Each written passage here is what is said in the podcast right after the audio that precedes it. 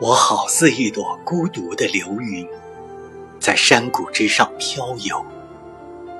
偶然邂逅一片鲜花，那是金色的水仙，在湖畔的树下，它们盛开，它们在风中舞蹈，它们犹如银河的星辰一般密集，它们犹如群星一样闪烁。它们沿着海湾的轨迹流浪，它们通向无穷无尽的远方。放眼望去，都是他们的所在。他们欣喜，他们一起舞蹈，粼粼湖泊也随之跳跃，却不知他们何其的轻灵。